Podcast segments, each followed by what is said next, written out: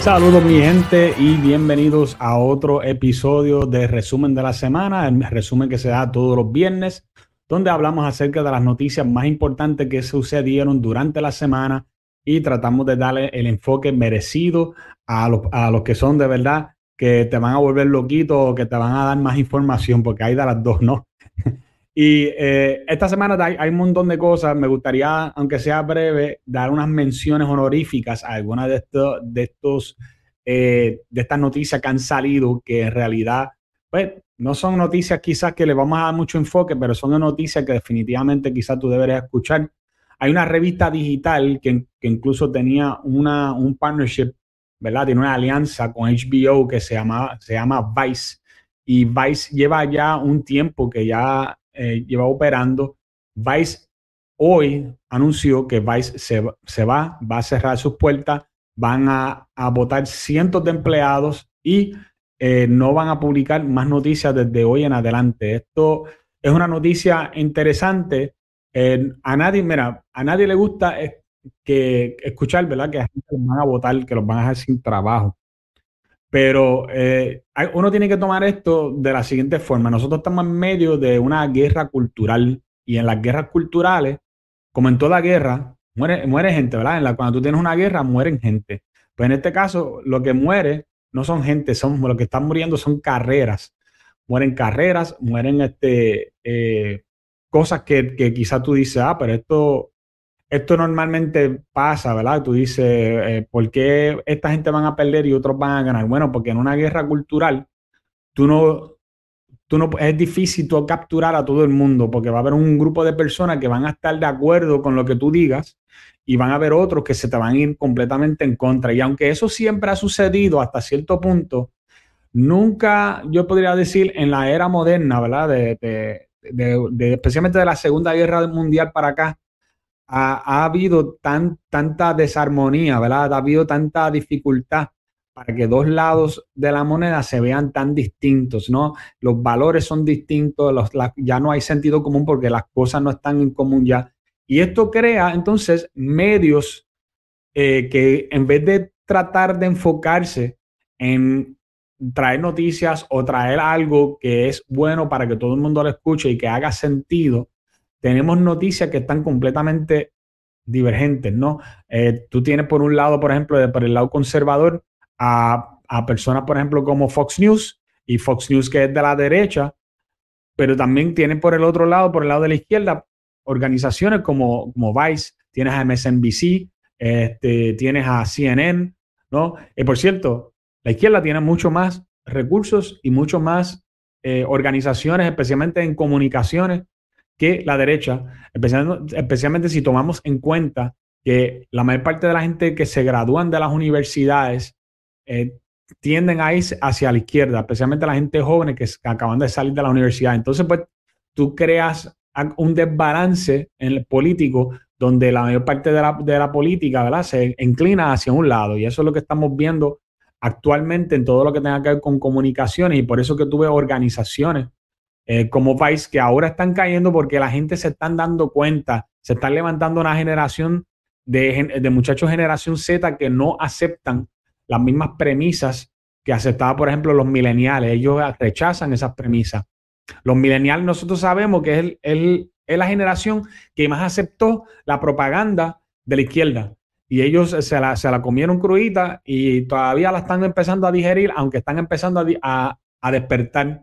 En el caso de generación Z, lo que nosotros estamos viendo es una, un, grupo de jóvenes que se está dividiendo, desgraciadamente, entre hombres y mujeres. Hombres más hacia la derecha, mujeres más hacia la izquierda. Y esto va a crear problemas, ¿verdad? Entre, esta, eh, entre, los dos sexos.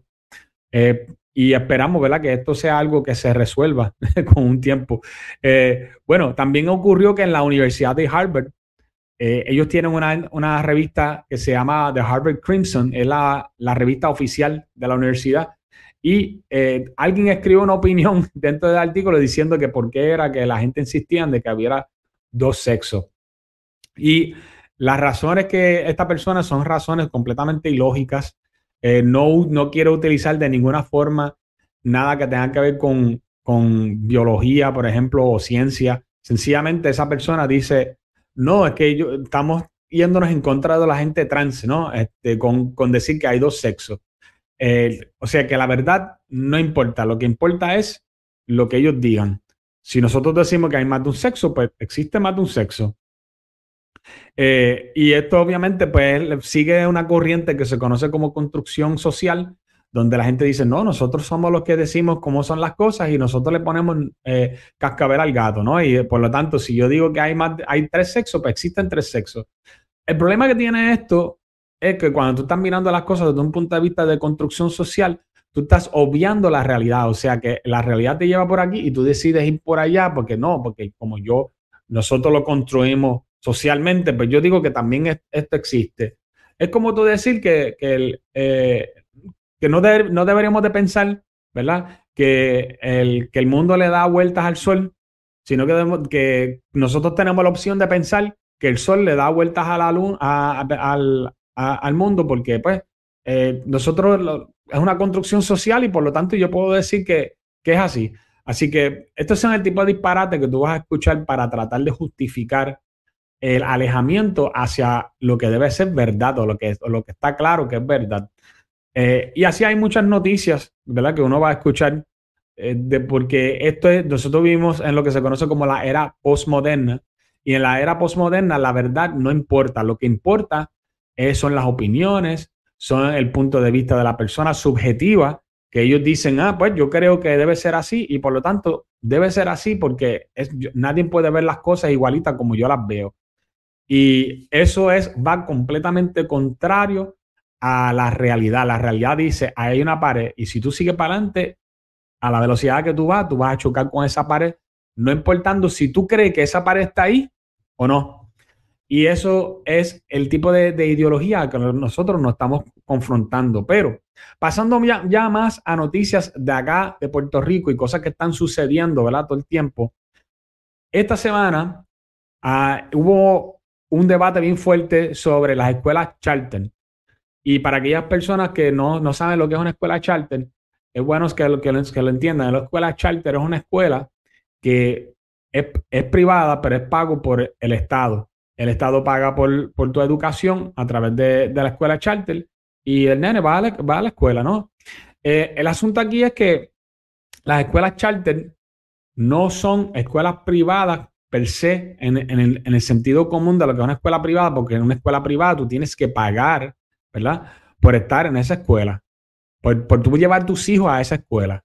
Pero si tú, si, si, si tú eh, pones un niño en una escuela charter, pues esa escuela te tiene que educar al muchacho, y ellos no te pueden rechazar, a menos que tus, tus hijos estén en algún tipo de programa eh, especial que ellos no, tienen, no tengan, ¿verdad? Eh, y que esa escuela charter necesita recibir fondos del Estado para educar a tus hijos y tú no pagas nada. Eso está ya incluido con eh, lo que los impuestos que paga la gente en Puerto Rico y las empresas, obviamente, ¿no? Y la controversia que hubo es que hay solamente dos escuelas charter en Puerto Rico, si no me equivoco, están todos en el área metro, y eh, digo, cuando yo digo área metro, casi siempre me refiero a área metro, incluyendo también Bayamón, este, el área de Cagua, ¿no? pero no sé precisamente en qué parte, pero sé que están en esas áreas. Y estas escuelas, ¿verdad?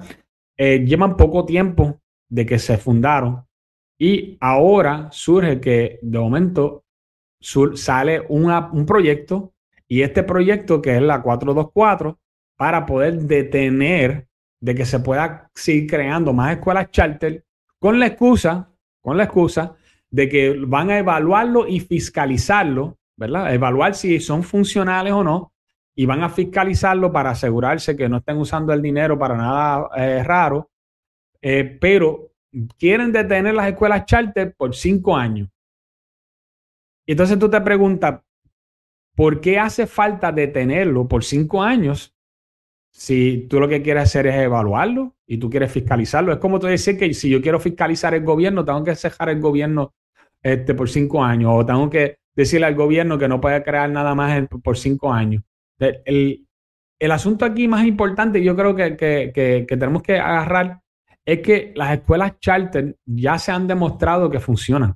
Esto no es algo que estamos tratando de inventar la rueda, o más dicho, reinventarla ya se sabe que funcionan. Déjame darles a ustedes aquí, yo lo voy a presentar esto aquí, porque es importante que ustedes cuando hablen, hablen con propiedad acerca de estas cosas.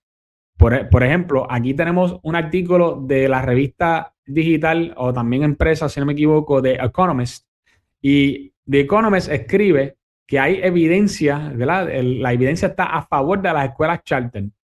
Y vamos, para aquellas personas que son más media savvy, que entienden cómo funcionan los medios, The Economist no es una revista de derecha. Al contrario, ellos publican mucho más cosas de izquierda que de derecha. Tratan de, de hacerse pasar como que ellos son centristas de esto, pero la realidad es que ellos publican mucho más de la izquierda que de la derecha.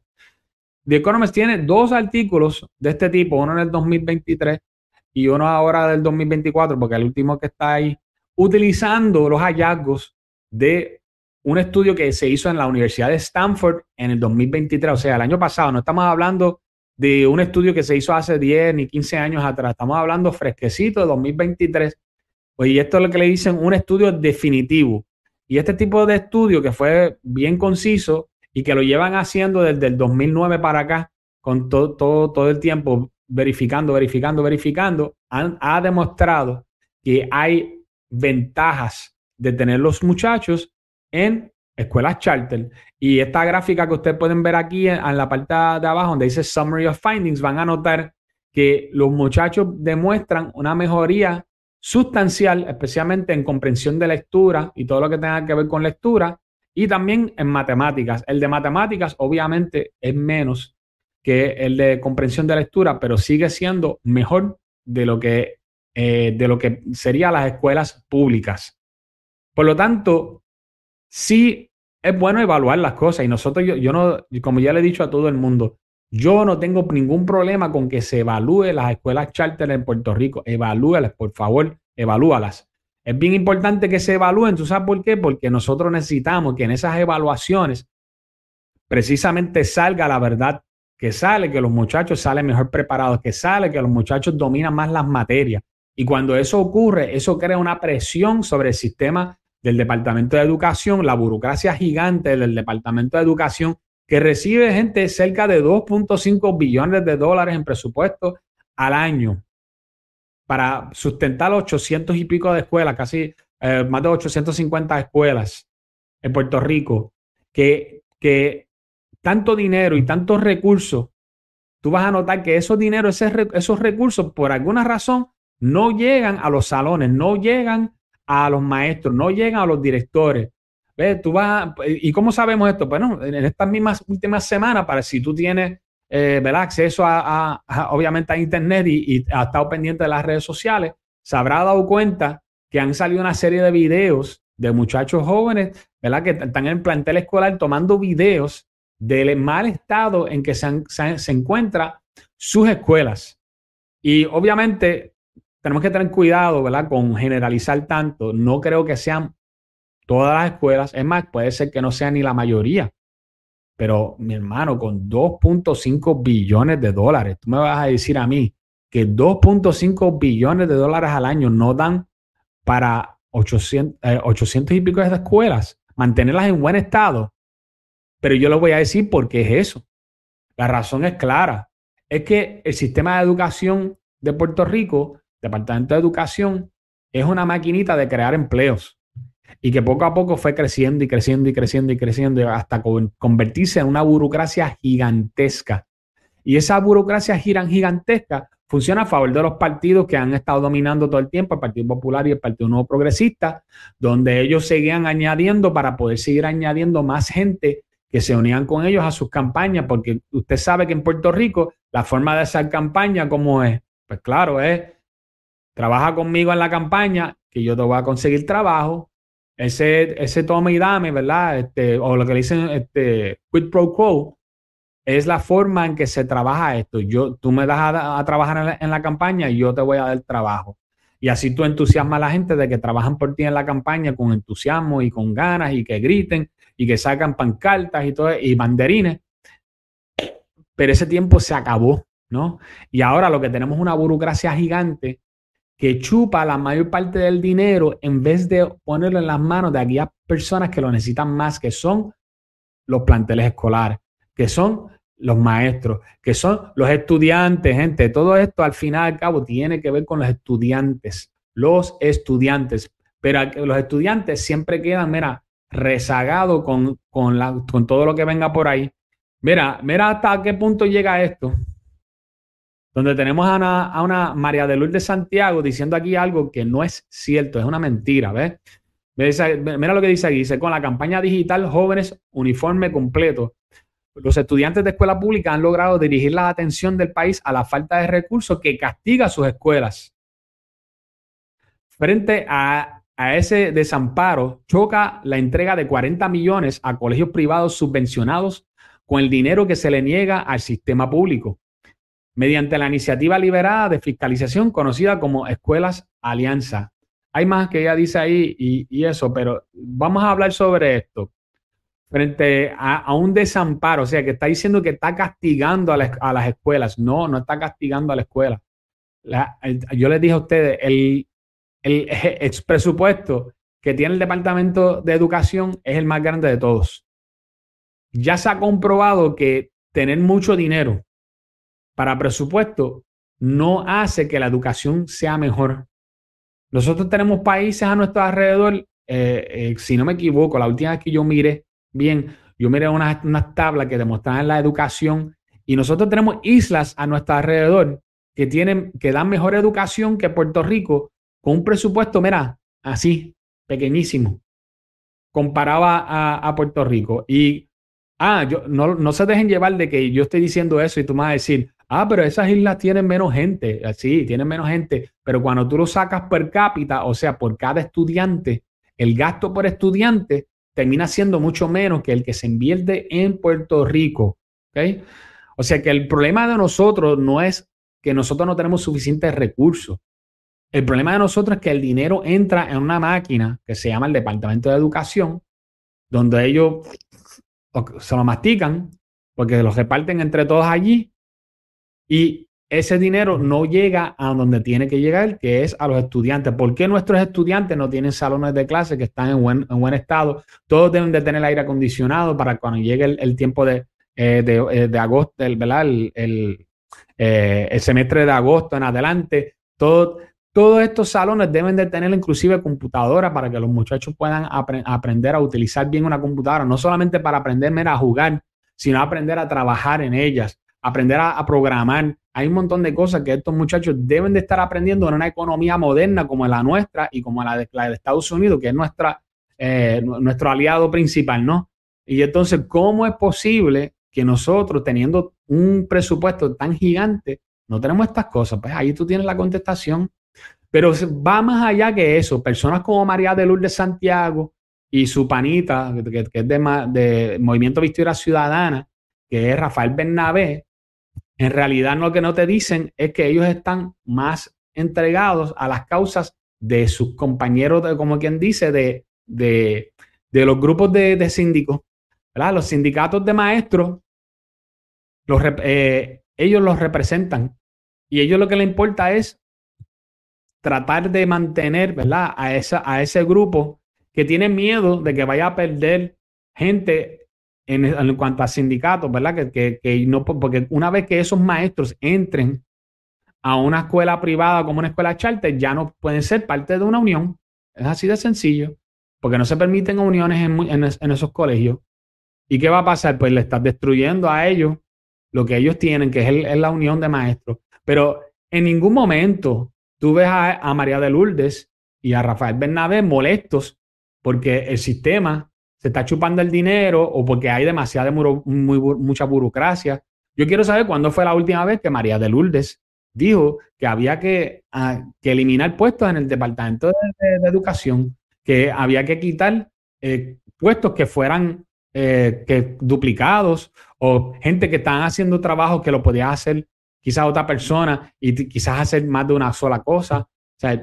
Este tipo de cosas para asegurarnos que el dinero fluya para donde tiene que fluir, en vez de de las manos de un montón de gente, como nosotros le diríamos, batatas políticas que están puestas allí porque sencillamente ellos hicieron una campaña y muchas veces no tienen ni tan siquiera el mérito para estar allí, ¿verdad?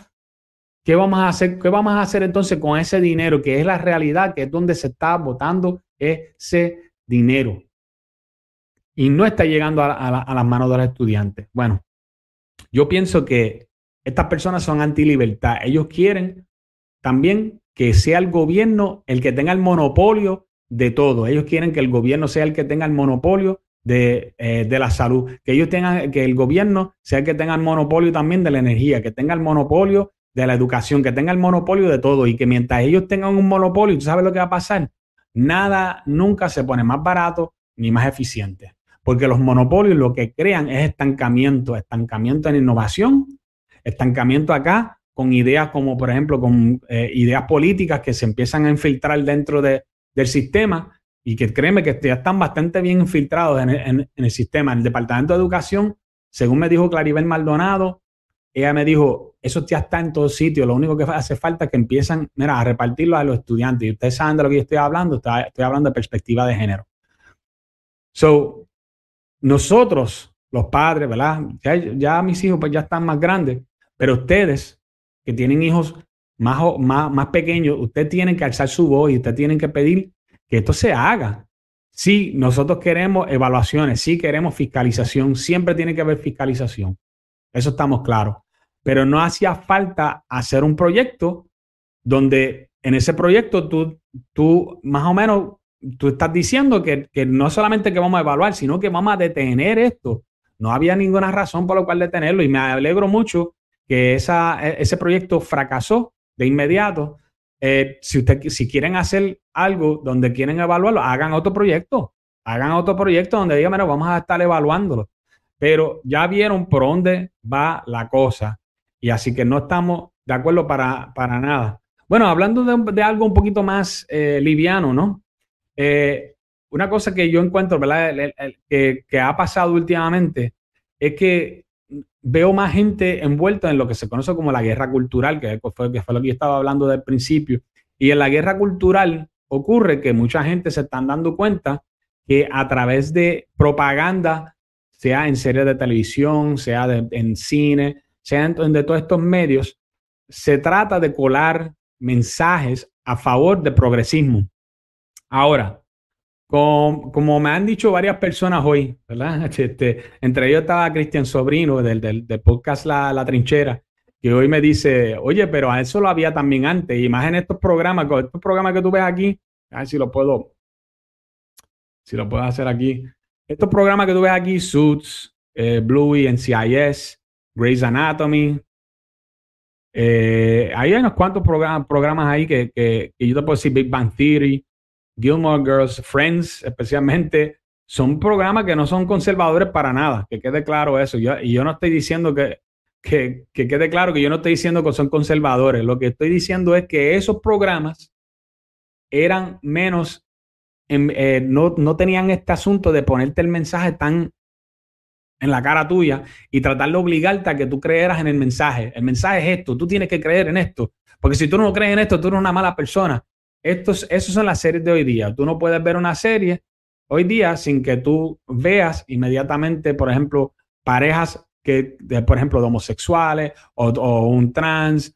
y, no estamos hablando de que eso nunca debe de ser un tema dentro de una, de una película o de, o de una serie, porque obviamente la gente trans existe, la gente homosexuales existen, y en algún momento puede ser que los utilicen para, para, un programa, pero tú no me quieres, tú no me puedes demostrar a mí que esos que eso son el 50% de la población, eh, por ejemplo. Entonces, eh, claro, pues van a aparecer en todos los programas, van a aparecer en, sin fallar en todo, ¿no? Y esto ya se ha demostrado tanto así que, que viene, que dale, que dale, dale. tenemos también lo que se está demostrando, que es el, nacimiento desde hace un tiempo para acá de lo que se, conoce como el Mary Sue o el Girl Boss, que es la joven que, lo puede hacer todo, no importando, no necesita entrenamiento, no necesita nada más que por ser mujer.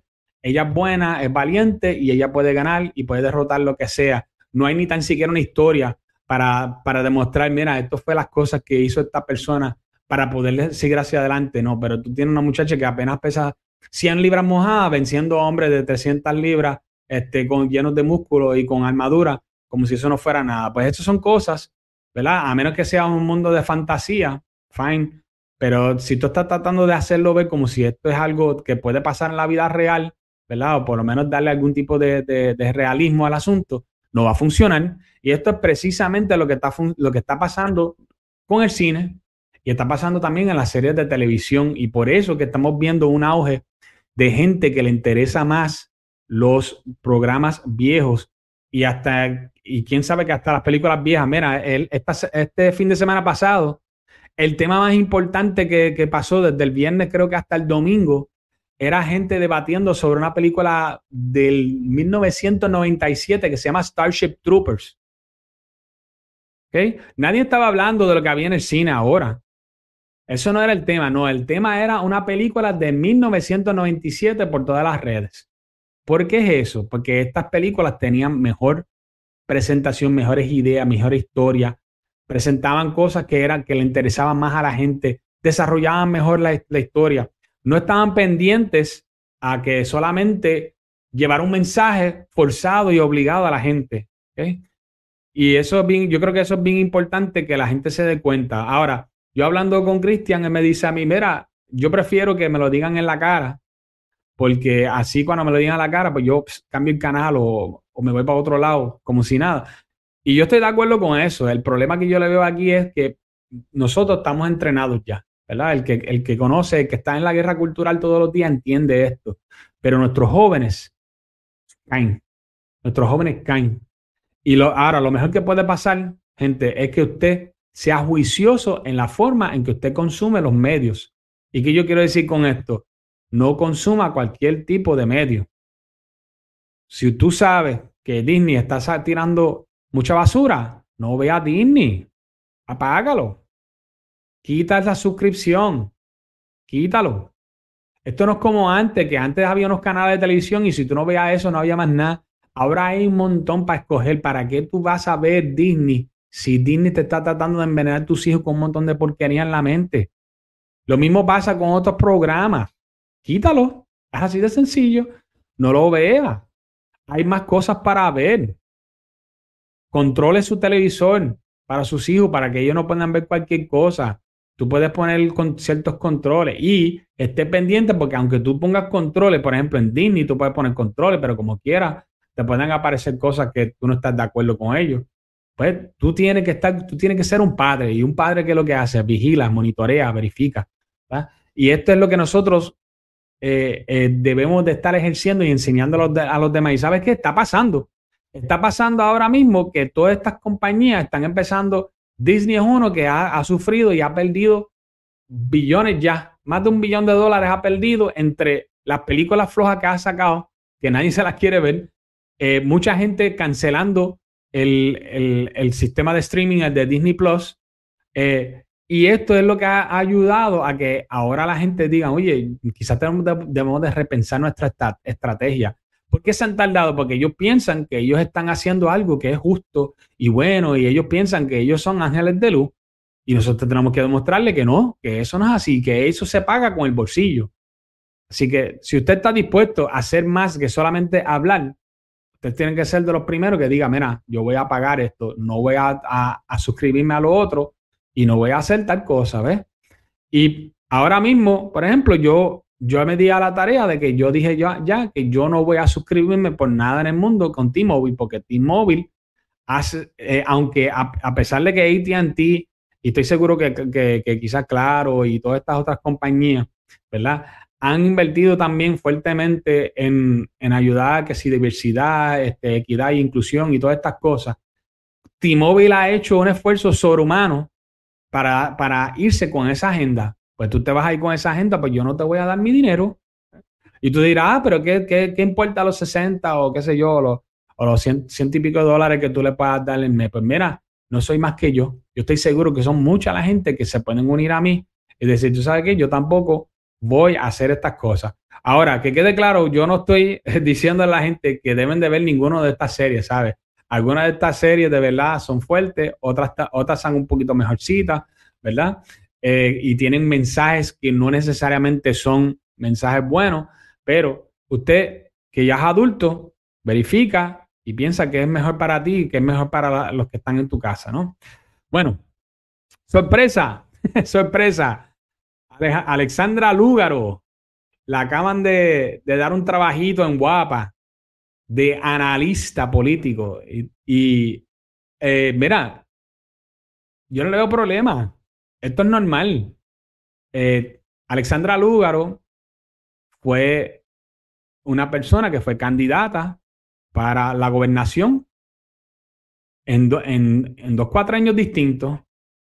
Y yo no le, y, yo no le veo ningún problema con que a ella la contraten para que ella tenga una opinión en la televisión, en un programa de, análisis político, porque eso es normal, eso es lo que se hace aquí en Puerto Rico, pero es, verdad que hay algunos de ellos que, los traen y no tienen ningún tipo de argumento. Yo, eh, eh, yo, vi hace unos meses atrás este, a, Alejandro, García Padilla, estaba, todo el tiempo, era Acevedo Vilá, con Suela Boy, hablando boberías ahí acerca de, eh, de cosas de género que ellos no, ninguno de los dos sabía de lo que estaba hablando. Y lo más, lo más interesante era que ellos mismos se delataban porque encontraban, tú, veías a, a, Acevedo Vila diciendo cosas y Suela Boy completándole las oraciones a él porque los dos están de acuerdo. Y tú decías, pero ven acá, no se supone que esta sea, este sea PNP, este sea PNP y este sea popular. ¿Qué, es lo que está pasando aquí? cómo uno le termina las oraciones al otro. Pues ahí es donde tú te das cuenta que hay un poquito de, de Uniparty ahí funcionando, ¿no? Que, que, en verdad no son tan distintos estos, estos dos seres, ¿no? Eh, y, se delatan ellos mismos y cuando tú, ves, tú escuchas los, los argumentos, los argumentos están basados en un moralismo falso, no tienen nada de datos, no tienen nada de información buena que te puedan dar que contundente de ninguna clase. Y por eso que a mí me gusta a veces que estas personas lleguen a hacer análisis porque te demuestra la profundidad de lo que ellos conocen, o mejor dicho, de lo que no conocen, ¿no? Y cuando hay profundidad, pues se nota. Hay personas que, los traen a los programas y, dicen, oye, esta persona sabe de lo que está hablando, pero hay unos cuantos gente, mi, hermano, que... Y tú sabes mi crítica aquí en verdad, mi crítica en verdad aquí es cuando Alexandra Lúgaro escribe que ya va a ser objetiva y sustentada con datos. Mira, vamos primero con lo, vamos con lo primero. Alexandra Lugaro, especialmente en la campaña pasada, no se sustentó en ningún momento con datos. Lo que hizo fue tratar de crear un montón de argumentos a base, a base de, esta, de este moralismo de diversidad, equidad e inclusión que ella creó en su mente, y donde ella y, atacar al, al, al PNP y al Popular por ser malos administradores y ser corruptos. Bueno, ellos son blancos fácil, el PNP es fácil de, criticar, el Popular es fácil de criticar. ¿Qué es lo que vas a hacer tú para tú hacer un mejor país? Y, y esto es la parte importante. Yo creo que esto es algo que, por ejemplo, el Proyecto de Dignidad tiene que salir a la calle todos los días, todos los días, hablar sobre este tema, sobre todo. Tiene que, tiene que decirse, ¿qué es lo que yo voy a hacer no es cuestión de que yo esté en contra solamente de estas cosas, es qué voy a hacer yo para, para mejorar a Puerto Rico. Y estas cosas, ¿verdad? Fundamentarlas de tal forma que sea, mera, difícil, que lo único que pueden hacer es tirarte eh, brosas para tratar de, derrotar tu argumento, ¿verdad? Porque sabemos que siempre van a haber unos contraargumentos, pero la gente no son bobas. Siempre van a haber gente que sí, que van a caer, pero la gente no son bobas. Mira lo que pasó en Argentina después de tantos años. Es verdad que ellos se tardaron. Ellos se tardaron y esperaron hasta que su economía estuviera destruida.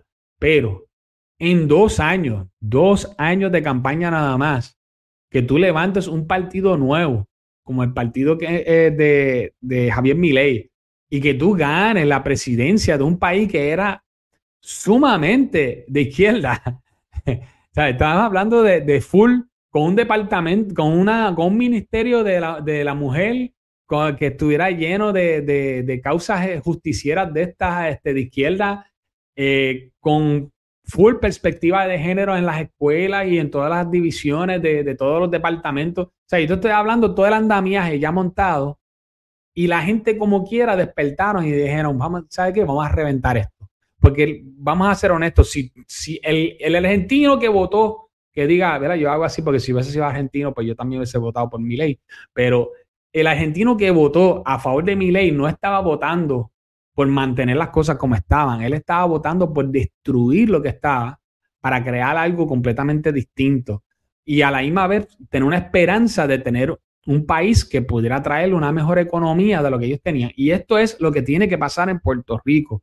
En Puerto Rico nosotros necesitamos tener una mentalidad de que nosotros vamos no solamente a estar en contra de unas cosas, sino de que vamos a construir unas cosas, de que vamos a crear unas cosas, de que vamos a traer unas cosas y que estas cosas que, nunca se han hecho en Puerto Rico, por ejemplo, como tener un mercado más libre, porque el mercado libre nunca ha existido en ningún país, ni en Estados Unidos ni en ninguno, pero un país más libre, de que tú puedas abrir tu negocio sin, sin, sin esperar un, dos años para que te den permiso. Eh, por ejemplo, una cosa tan, tan sencilla como esa, o que tú no necesites este, eh, pagar un montón de dinero para tú, para tú terminar con una regulación o que, o, que el gobierno no se meta en tus asuntos, así de sencillo, gente.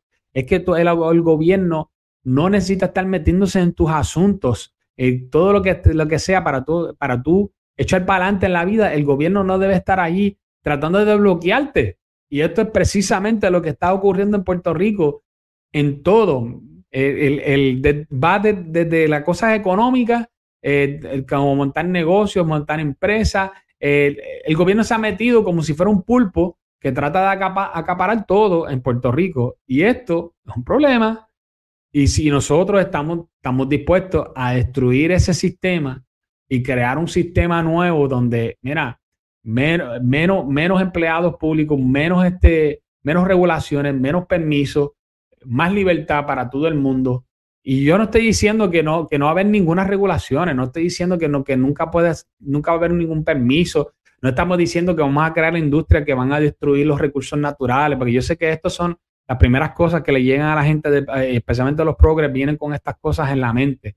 Mira, nosotros tenemos que estar eh, apercibidos que estos son los argumentos con, con los que ellos vienen y tú tienes que saber que esto es un argumento fácil de derrotar nosotros no venimos a quitar regulaciones que son importantes, por ejemplo, para mantener nuestros recursos naturales, pero sí tiene que haber, tiene que haber regulaciones que no sirven, que nosotros podemos votarlo. Mira, tú sabes lo que es que, que yo no sé, yo sé que yo he dicho esto, pero hace tiempito que no lo digo, que para tú ser un promotor de eventos en Puerto Rico, tú tienes que básicamente eh, sacar un permiso que lo tienen que aprobar los actuales promotores de eventos en Puerto Rico. Es, como poner los cabros a velar las lechugas. ¿A quién se le ocurre una, una cosa como esa? Eso se nota claramente que es un favoritismo político que alguien hizo con esa industria. Eh, antes había una cosa que se ha, yo creo que todavía existe, pero ya no funciona de la misma forma, donde había una licencia de necesidad y conveniencia que para tú abrir una farmacia este, básicamente las farmacias tienen que tener cierta distancia una de lo otro. Mira, no importa si una farmacia está más cerca de lo otro, ¿verdad? Ya eso no es así. Pero, pero ese, ese, e, ese tipo de, reglamento lo que hacía era atorar que los comercios en Puerto Rico. Y, tú sabes quién salía chavado, salíamos chavado tú y yo. ¿Tú sabes por qué salíamos chavado tú y yo? Es bien fácil porque si yo tengo una farmacia al lado de otra y los dos están compitiendo uno con el otro, ¿tú sabes quién sale mejor? Salgo yo mejor, sales tú mejor. Pues el consumidor sale mejor cuando hay competencia. Y esto es precisamente lo que ese tipo de cosas como las licencias de necesidad y conveniencia y todos estos otros eh, andamiajes que se inventan, ¿verdad? Que, que tratan de que supuestamente de proteger a la gente, terminan fastidiándonos en verdad. porque no están, no están haciendo el trabajo que ellos dicen que están haciendo, terminan siendo un, chorro de, embuste, ¿no? Así que sí, hay, tenemos, que, tenemos que estar pendientes de qué es lo que se está, está haciendo mal la gente, pero tenemos que estar pendientes también de informar a la gente de cuáles son aquellas cosas con que nosotros vamos a mejorar nuestro país. Eh, yo me alegro hasta cierto punto que Alexandra Lúgaro va a tener, va a tener su programa porque quiero ver si ella tiene madera y tiene sustancia para estar consistentemente en un programa de televisión y que cuando a ella le vengan con datos, cómo ella va a responder. Eso es lo más que a mí me interesa. Yo quiero ver cómo ella va a responder, porque hasta ahora lo que yo he visto en ella y lo que yo he visto en los debates anteriormente a ellos era, siempre la moralización de, todo tipo de, eh, de, argumentos. Tú venías con un argumento y ya lo, lo, lo moralizaba.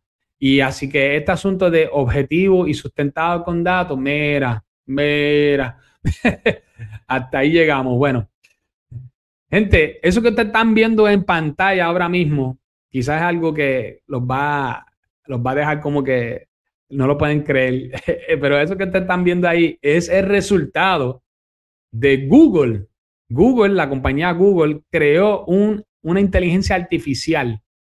Y esta inteligencia artificial, como muchos de los que hay ya, como ChatGPT, hay uno, hay uno que se llama Perplexity, si no me equivoco, hay un montón ahora. Ahora está la carrera. La carrera tecnológica nueva ahora es crear sistemas de inteligencia artificial que hagan la vida más fácil, que tú puedes pedirle que haga algo y ella lo hace así de fácil. Y una de las cosas que crea la inteligencia artificial es que tú le pidas a la inteligencia artificial que te crea una imagen y tú le dices a, a, a, la, y le escribe, mira, yo quiero una, una foto, uh, mejor dicho, un dibujo de Jorge Washington, o sea, George Washington, montado en un jeep con una bandera americana y una de Puerto Rico, corriendo por, eh, por las montañas de, de, de Jayuya. Y ella te lo crea. Ella busca, dentro de, como eso tiene un alcance a través de todas las redes, ella busca las montañas de Jayuya, las dibuja y crea un jeep y pone a Jorge Washington dentro del jeep con las dos banderitas y ya está. Y, y, tú, y te presenta la imagen y tú, y tú puedes usar la imagen. Esto tiene un problemita, porque el problema es que todo lo que tenga que ver con programación, todo tiene que ver con quién lo programa y cómo lo programan. En este caso, estamos hablando de un sistema que se llama Gemini, que es de Google, recientemente creado, pero vino con unos problemitas y uno de esos problemas es que vino con un tipo de racismo dentro de ella, donde no podías pedirle que hiciera nada que, que contuviera gente blanca específicamente. Y que si tú le pides que te crea personas eh, que históricamente han sido blancas, te los ponía negro. Y aquí tenemos un casito, porque alguien le, pidió que esto fuera eh, Jorge Washington y ya tuviste que puso a Jorge Washington como un hombre negro. Y hay algunas personas que dicen, ay, pero ¿cuál es el problema? Mira, el problema es que estamos hablando de historia. Esto es un dato histórico.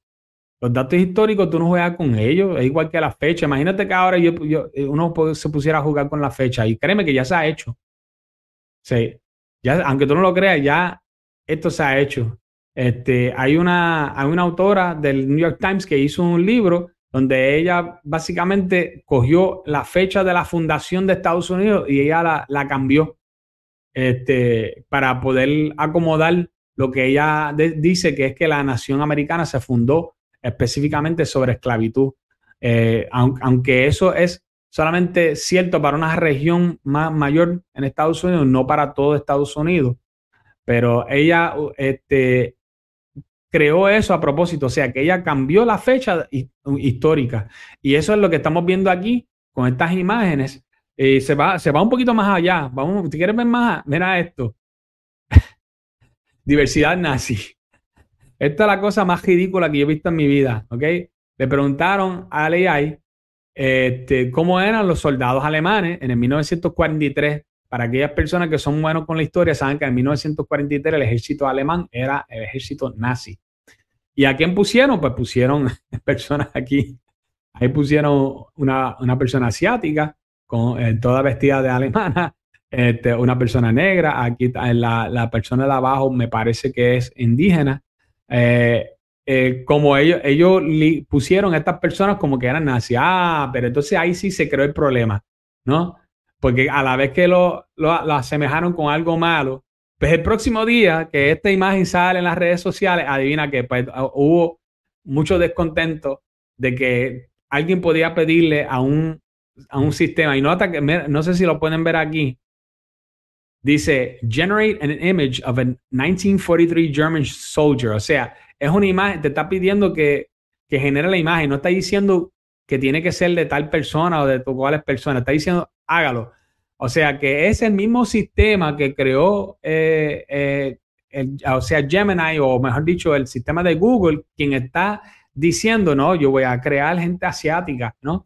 Yo voy a crear gente negra que sean, que sean nazis. Eh, eh, llega, a, tal, a, tal, grado que este, cuando tú le pedías al, al, sistema de que creara gente blanca en específico, te decía que no, que no lo iba a hacer. Pero si tú le pedías que creara gente negra, sí, no había ningún problema, ¿no? O si tú le pedías gente asiática, pues sí, no, te la hacía sin ningún problema. Eh, totalmente eh, locura. Pero el impacto de esto ha sido tanto que Google decidió suspender el servicio de, creación de imágenes de su sistema Gemini. Y créeme, gente, eh, solamente porque suspendieron eso, eso no mejoró en, nada, porque hay un montón de otros problemas con lo que tenga que ver con Gemini hoy mismo yo, yo estuve haciendo una, serie de tweets acerca de esto, de cómo esto está haciendo disparates totalmente. Así que tenemos pendiente porque yo creo que nos vamos a divertir con esto un ratito, como quien dice, de los, de los disparates y las metidas de pata que está haciendo Google. Bueno, noticia final que yo creo, yo creo que es importante. Este es el que más creó debate esta semana. Específicamente, eh, yo hice un post sobre esto en Twitter donde mucha gente eh, expresaron a favor, otros en contra. Eh, sencillamente hay un proyecto para eliminar que las vacunas sean compulsorias, específicamente empezando desde la niñez. Y esto tiene dos caras. Hay dos caras aquí de la moneda. Hay gente que están diciendo que la idea detrás de esto, y yo, yo soy uno de ellos, la idea detrás de esto es eliminar que sea compulsorio ciertos tipos de vacunas, ¿verdad? O mejor dicho, todas las vacunas, porque pueden inventarse vacunas nuevas al estilo eh, de los que estamos viendo ahora con el COVID, que vengan y digan, los niños tienen que tener ese, ese, esa vacuna. No es que si quieren, es que tienen que tenerlo. Y por el otro lado, ¿verdad? Hay gente que están diciendo, no, pero ahora si tú quitas que sea compulsorio, pues va a haber un grupo de padres que no van a llevar a sus hijos a que se, se pongan la vacuna de sarampión, la, la, todas las, vacunas estas que había, que si, no, no me acuerdo si, el, si uno de ellos era de la tuberculosis, este, y otros, mucho el polio, este, todos estos otros tipos de vacunas que han hecho bien y sabemos que han hecho bien. Yo, yo por lo menos yo creo en la vacuna, que quede claro, no soy antivacuna, yo no creo que, que todas las vacunas sean malas. Creo que la vacuna de COVID tiene una serie de problemas y ya se ha demostrado que sí, que tiene una serie de problemas, que no fue una, una, una vacuna que, que, lo desarrollaron normalmente, donde pasó por una serie de pruebas rigurosas, aparte de que le quitaron el incentivo de que se hiciera buenas pruebas porque los hicieron inmunes, inclusive a cualquier tipo de, de, de, eh, de demanda. Y esto, cuando tú haces una cosa como esa, que tú pones a la gente inmune, pues, obviamente las compañías se van a dar gusto y van a hacer ellos lo que ellos piensan que, que le da la gana pues, y que le engorde el bolsillo, ¿no? Y esto es eh, lo que se, se teme. Yo estoy seguro que sobre todo lo que hay con este, este proyecto, que, que va de la mano, fue Lisiburgo, fue una de las, de las coautoras de este, de este proyecto. Eh, hay varios más, aunque tú no lo creas, del Partido Popular y si no me equivoco también del Partido Nuevo, Progresista, que están colaborando en este proyecto. Y la idea es esta, que no vayan ahora a tratar de seguir creando eh, más vacunas y decir que estas vacunas ahora son compulsorias. Este, una de ellas que, yo creo que es bastante controversial es Gardasil, que es uno que se usa eh, para eh, prevenir el, virus del HPV.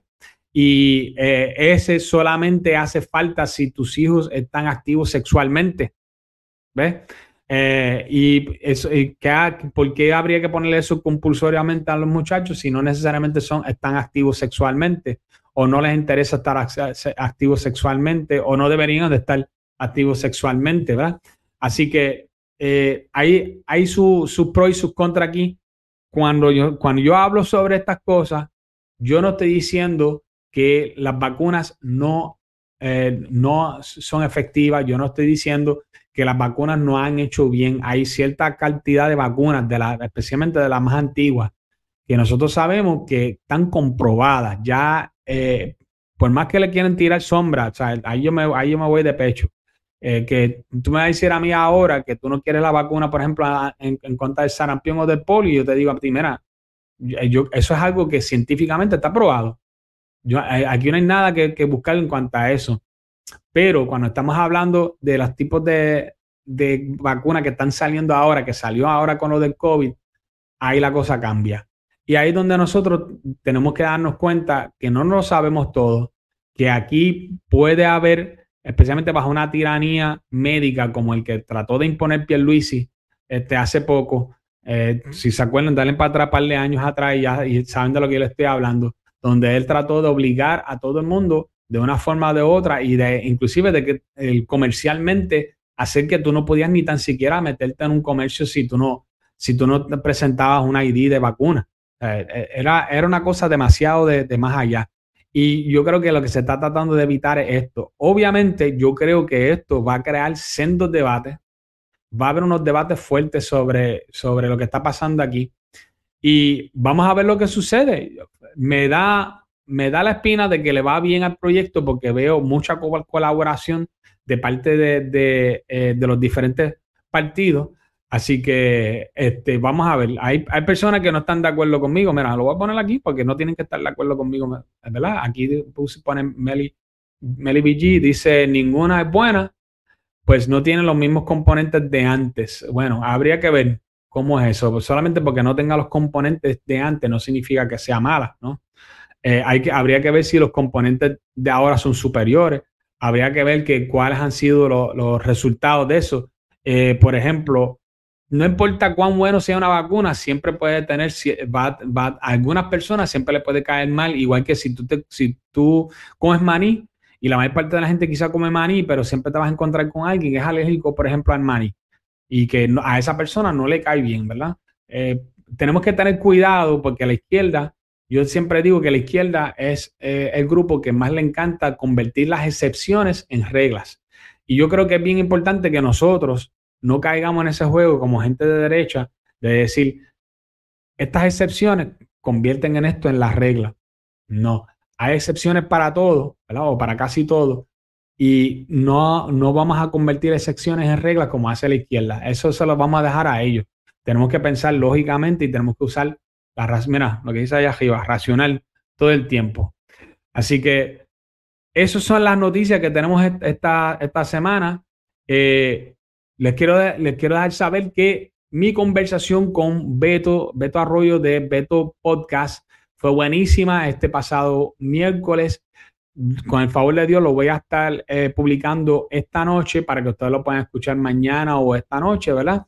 Y este, este, esta, eh, este episodio de, de hoy, de resumen de la semana, lo voy a estar publicando durante el fin de semana también para su eh, deleite. Así que miércoles que viene venimos con una entrevista nueva que yo ya estamos cuadrándolo poco a poco. Y como siempre, el, el, viernes vamos a estar con el resumen de la semana nuevamente. Nos estamos viendo a través de las redes, como siempre. Así que se me cuidan. Nos veremos muy pronto.